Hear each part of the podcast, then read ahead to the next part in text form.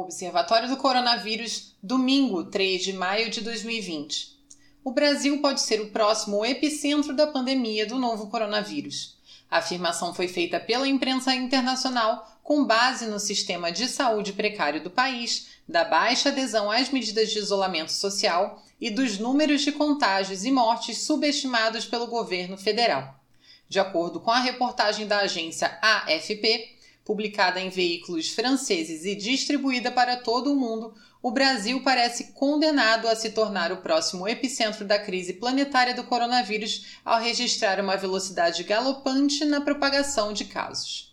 Domingos Alves, do Laboratório de Informações sobre a Saúde da USP, confirma a teoria da agência.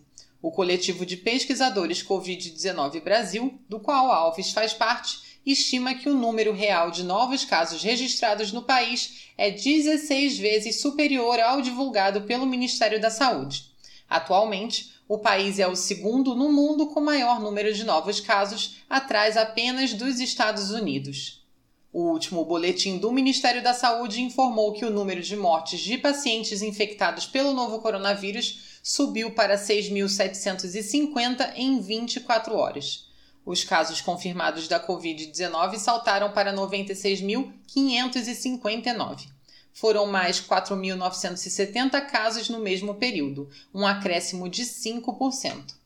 17 estados e o Distrito Federal anunciaram nesta semana a ampliação do isolamento social no mês de maio, com o objetivo de conter o avanço do coronavírus. Acre, Alagoas, Amapá, Amazonas, Bahia, Ceará, Espírito Santo, Pará, Paraíba, Pernambuco, Rio de Janeiro, Rio Grande do Norte, Rondônia, Santa Catarina, São Paulo e Sergipe estenderam as restrições de acesso a escolas, comércio e outros locais públicos.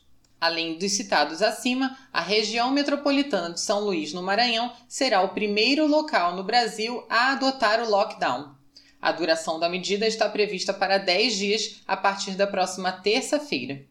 Após o anúncio do bloqueio total, moradores lotaram vários supermercados na grande ilha de São Luís, que abrange as cidades de Passo do Lumiar, Raposa, São José de Ribamar e São Luís. A correria pelas compras aconteceu mesmo quando o governador maranhense Flávio Dino declarou que os serviços essenciais serão mantidos e que os supermercados não vão fechar. O governo também já afirmou outras vezes que não há risco de desabastecimento. O ministro da Saúde, Nelson Teixe, esteve em Manaus, no Amazonas, neste domingo para acompanhar a situação de enfrentamento ao coronavírus no local. O estado é um dos mais afetados pela pandemia e aparece em quinto lugar no ranking brasileiro, com 501 mortes e 6.062 casos. O sistema de saúde do estado vem sofrendo forte estresse com o número de doentes internados devido ao vírus e está prestes a colapsar um grupo de apoiadores do presidente Jair Bolsonaro se aglomerou em meio à esplanada dos ministérios em Brasília na manhã deste domingo para pedir o fim do isolamento social instituído para combater a pandemia no país e protestar contra ministros do STF e o presidente da Câmara dos Deputados, Rodrigo Maia. Eles receberam um aceno do presidente Jair Bolsonaro, que desceu a rampa do Palácio do Planalto e realizou uma live. Desde o início da pandemia, o presidente minimiza a doença, diz que não se trata de nada grave e insiste em convencer as pessoas a irem para a rua, uma posição que seu próprio Ministério da Saúde, além de autoridades e especialistas do Brasil e do mundo, rejeitam duramente. O Paraguai voltou a registrar aumento nos novos casos diários do coronavírus após sucessivas quedas. Segundo o Ministério da Saúde paraguaio, 87,5% dos diagnósticos registrados nos últimos dois balanços diários são de pessoas que estiveram no Brasil. De acordo com o balanço de ontem, o Paraguai registrou 37 novos casos de Covid-19. Desses, 28 pacientes vieram do Brasil e estão em quarentena obrigatória determinada pelo governo paraguaio. Na véspera, dos 67 novos registros, 63 eram de pessoas que estiveram em território brasileiro. Segundo o jornal ABC Color, a maioria dos casos é de paraguaios que já estavam em quarentena ao voltar do Brasil. As fronteiras do Paraguai estão fechadas desde 24 de março e somente cidadãos do país em viagem de retorno são aceitos. O número de pessoas infectadas pelo novo coronavírus se aproxima dos 3,5 milhões em todo o mundo. Os dados são da Universidade John Hopkins, que faz o acompanhamento diário desde o início da pandemia. Italianos contam as horas para retornar gradualmente às ruas do país nesta segunda-feira, quando o governo começa a flexibilizar as regras de confinamento após dois meses de quarentena para conter o avanço do novo coronavírus. Parques e jardins públicos devem abrir amanhã para caminhadas e passeios de bicicleta ou com crianças, mas os cidadãos terão de manter distância de um metro dos outros e evitar piqueniques e playgrounds. O relaxamento do isolamento social acontece depois do país registrar nova alta no número de óbitos em decorrência da doença. Em seu balanço diário sobre a epidemia de coronavírus, o governo italiano anunciou 474 novas mortes no país. Com os novos registros, a Itália tem um total de 28.710 mortes pela Covid-19 e continua sendo o país mais afetado pela doença na Europa. Com 621 novas mortes, o Reino Unido passa de 28 mil óbitos por Covid-19 e torna-se o segundo mais afetado pela pandemia no continente europeu, ultrapassando a Espanha.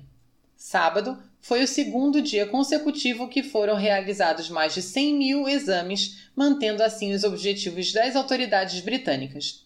A vice-conselheira médica da Inglaterra, Jenny Harris, explicou que o número de pacientes internados no país neste fim de semana caiu 13% na comparação com a semana passada. Os Estados Unidos registraram 1.435 novas mortes por Covid-19 em 24 horas, elevando o número de mortes pelo vírus no país para mais de 66 mil. Apesar dos números altos no país, o fim de semana ensolarado levou centenas de pessoas a áreas públicas, como o Central Park, desafiando as medidas de restrição e os apelos do prefeito Bill de Blasio para que o isolamento social seja mantido em Nova York. Antes da chegada do coronavírus, o mundo acompanhava uma disputa comercial e tecnológica entre as duas maiores economias. Agora, quando se fala no desenho de forças no cenário pós-pandemia, a grande pergunta é se a China vai superar os Estados Unidos como liderança global. Um levantamento da BBC News Brasil consultou especialistas em relações internacionais para explicar as expectativas em relação à ordem mundial pós-pandemia. Eles apontam que a crise está acelerando tendências geopolíticas que se desenhavam antes do coronavírus, como o fato de que Washington já se distanciava da liderança global. De acordo com a conselheira sênior do diretor-geral da Organização Mundial do Comércio, Tatiana Prazeres, os Estados Unidos estão mais autocentrados e menos dispostos a liderar uma resposta internacional para a pandemia, o que abre espaço para o avanço dos chineses. O ex-embaixador do Brasil em Washington, Rubens Barbosa, concorda que é a atitude de Trump em relação às políticas que abre espaço para a China e aponta que elas contrariam a tradição do país no pós-guerra, citando o Plano Marshall, que foi o projeto estadunidense de reconstrução de países europeus aliados depois da Segunda Guerra Mundial. Até agora, o ex-embaixador diz que a China tem demonstrado mais força no cenário internacional. Apesar das críticas, apesar da vulnerabilidade, apesar de cair o crescimento da China, eu acho que o país hoje está melhor preparado do que os Estados Unidos para emergir mais forte. Fecha aspas. Na versão completa da nossa matéria, você encontra dados detalhados da situação no Brasil e em outros países, links para todas as notícias mais importantes sobre o assunto das últimas 24 horas, alertas para fake news e um mapa de casos no Brasil atualizado em tempo real. O Observatório do Coronavírus é uma iniciativa do Ibrachina. Para ler esta e edições anteriores, acesse www.ibrachina.com.br.